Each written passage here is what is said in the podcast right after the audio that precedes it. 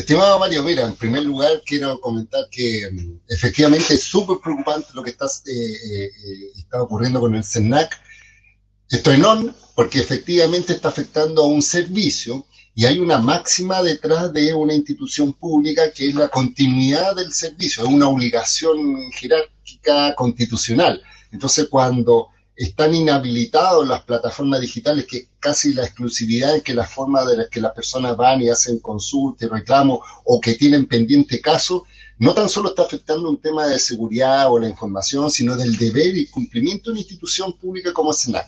De hecho, en este momento, si tú te metes a la página de SENAC, está como habilitada transitoriamente, se ve bonita, está la información, pero hay muchos enlaces que no funcionan por ejemplo, ver tu reclamo, presentar reclamos, información que está, que llegan a enlace desactivado. Eso significa, en la práctica, que hay un respaldo de un sitio, pero los sistemas están inutilizados. Entonces, el problema, y ahora voy a decir en off, es que lo que se ha entendido es que se comprometieron no tan solo los sistemas y la información, sino que la información en sí y también los respaldos. Eso significa que en la práctica no hay información disponible. Eh, es catastrófico porque eh, significa que todo lo que se está haciendo, el histórico y todo, probablemente esté eliminado desde el punto de vista de que está encriptado y no se va a recuperar, porque no siento que el Estado vaya a pagar para la recuperación de esa información.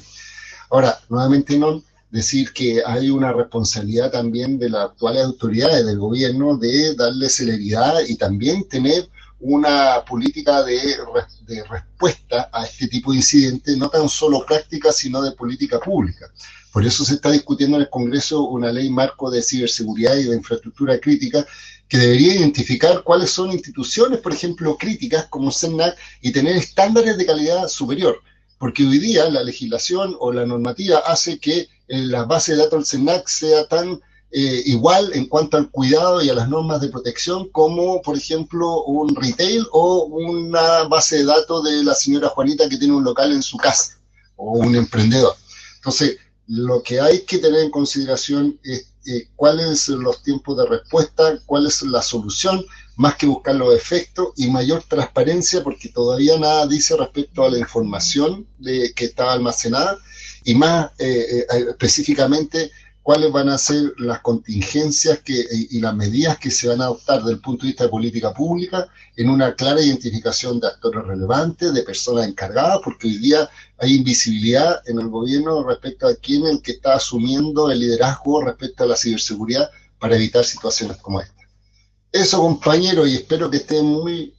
eh, recuperados respecto al tema de su salud, eh, del ojo, tú me mencionabas, o algo así. Eh, y, espero que eh, sus resúmenes noticiosos sigan prosperando. Un abrazo.